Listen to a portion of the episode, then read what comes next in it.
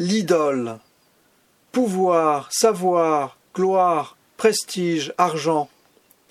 Les idoles séduisent et réduisent en esclavage. Elles exigent le sang des sacrifices humains et ne tiennent jamais les promesses de vie qu'elles font à leurs fidèles. Avec toute la pensée biblique, le psalmiste a l'idole en horreur. Elle est l'anti-Dieu. Mais comment l'idolâtrie est-elle possible parmi les fidèles du Seigneur? Il cherche à comprendre.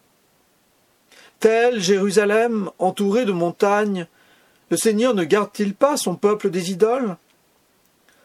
Qui s'appuie sur lui demeure inébranlable. Jamais il ne versera aux idoles le sang des sacrifices. Une explication lui vient ici. Elle tend, sinon, à déculpabiliser entièrement l'idolâtre, au moins à amoindrir sa responsabilité. C'est un peuple persécuté, soumis aux joues politiques de ceux qui ne craignent pas Dieu, qui risquent de se tourner vers l'idole. Jamais le sceptre de l'impie ne pèsera sur la part des justes, de peur que sa main ne se tende vers l'idole. Mais non, il s'égare. Ni l'impie, ni personne, ni Dieu surtout, ne peut être tenu pour responsable d'une main qui se tend vers l'idole. Ceux qui rusent et qui trahissent, que le Seigneur les rejette avec les méchants.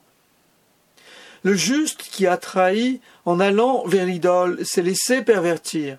Qu'il se reprenne et qu'il revienne vers le Seigneur qui est riche en pardon. Sois bon pour qui est bon, Seigneur, pour l'homme au cœur droit. Vous ne pouvez pas servir de maître.